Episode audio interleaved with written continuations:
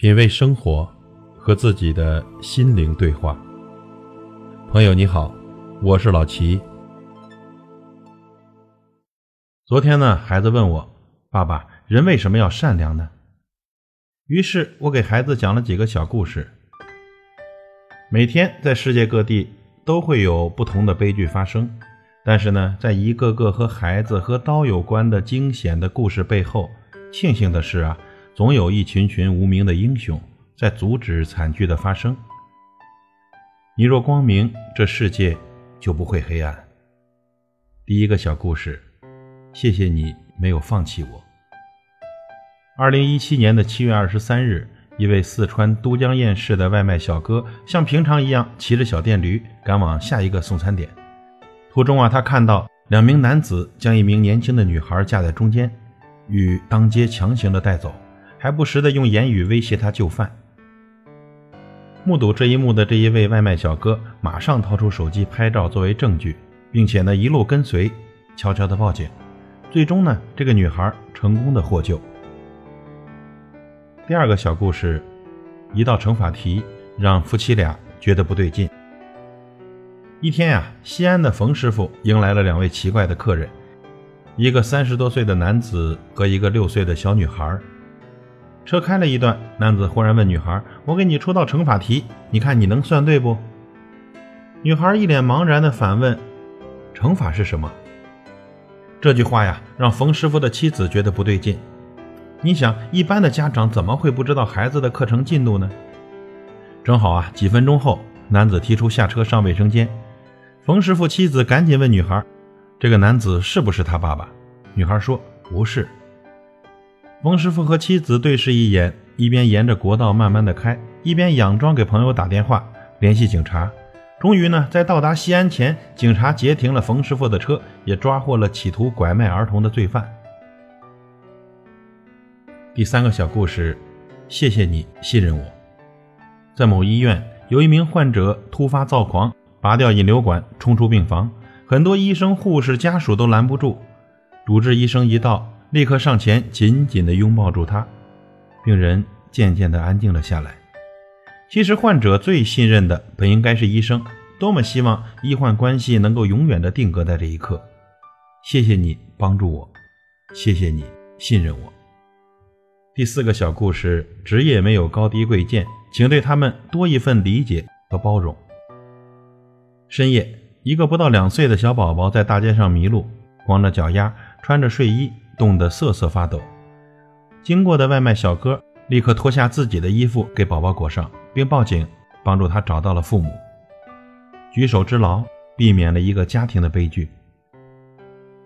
最后一个小故事，谢谢你的善良，避免了我的尴尬。地铁上，一位坐着轮椅的乘客上车后，轮椅随着列车的惯性慢慢的移动，于是坐在他身旁的一个小伙子伸出一只手拽住轮椅。并且用脚卡住了轮椅的轮子。几站过去了，他一只手自顾自地翻看着手机，但是另一只手却一直紧紧地抓住轮椅，没有松手。很多时候呢，我们的举手之劳会让这个世界变得更加温暖。也许呢，就在于这一路，我们拥抱了太多来自陌生人的善意，不愿转身将它踩在脚下，而辜负这份温暖和美好。生活或许就应该是这个样子的吧。我们曾经感叹过人心冷漠、世态炎凉，我们也曾经因为那些不期而遇的温暖，感动得泪流满面。就像阳光照不到的地方，总会有阴影；生命的成长也偶有恶意发生。但当善无处不在，恶才会无所遁形。所以，亲爱的朋友们，有时候你不必太善良，但也请告诉他们。这个世界没有想象中的那么好，但其实也没有那么糟。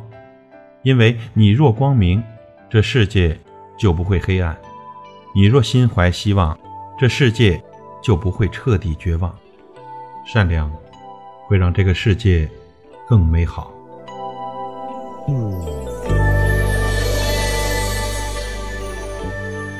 品味生活，和自己的心灵对话。感谢您的收听和陪伴。如果您喜欢我的节目，请推荐给您的朋友。我是老齐，再会。轻轻地碰着你的脸，为你把眼泪擦干。这颗心永远属于你，告诉我不再孤单。深深地凝望你的眼，不需要更多的语言，紧紧地握住你的手，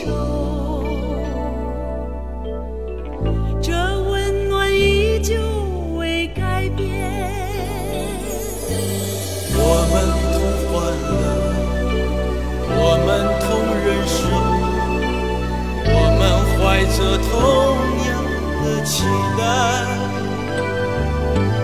我们同风雨，我们共追求，我们珍存同一样的爱。无论你我可曾相识，无论在眼前，在天边。真心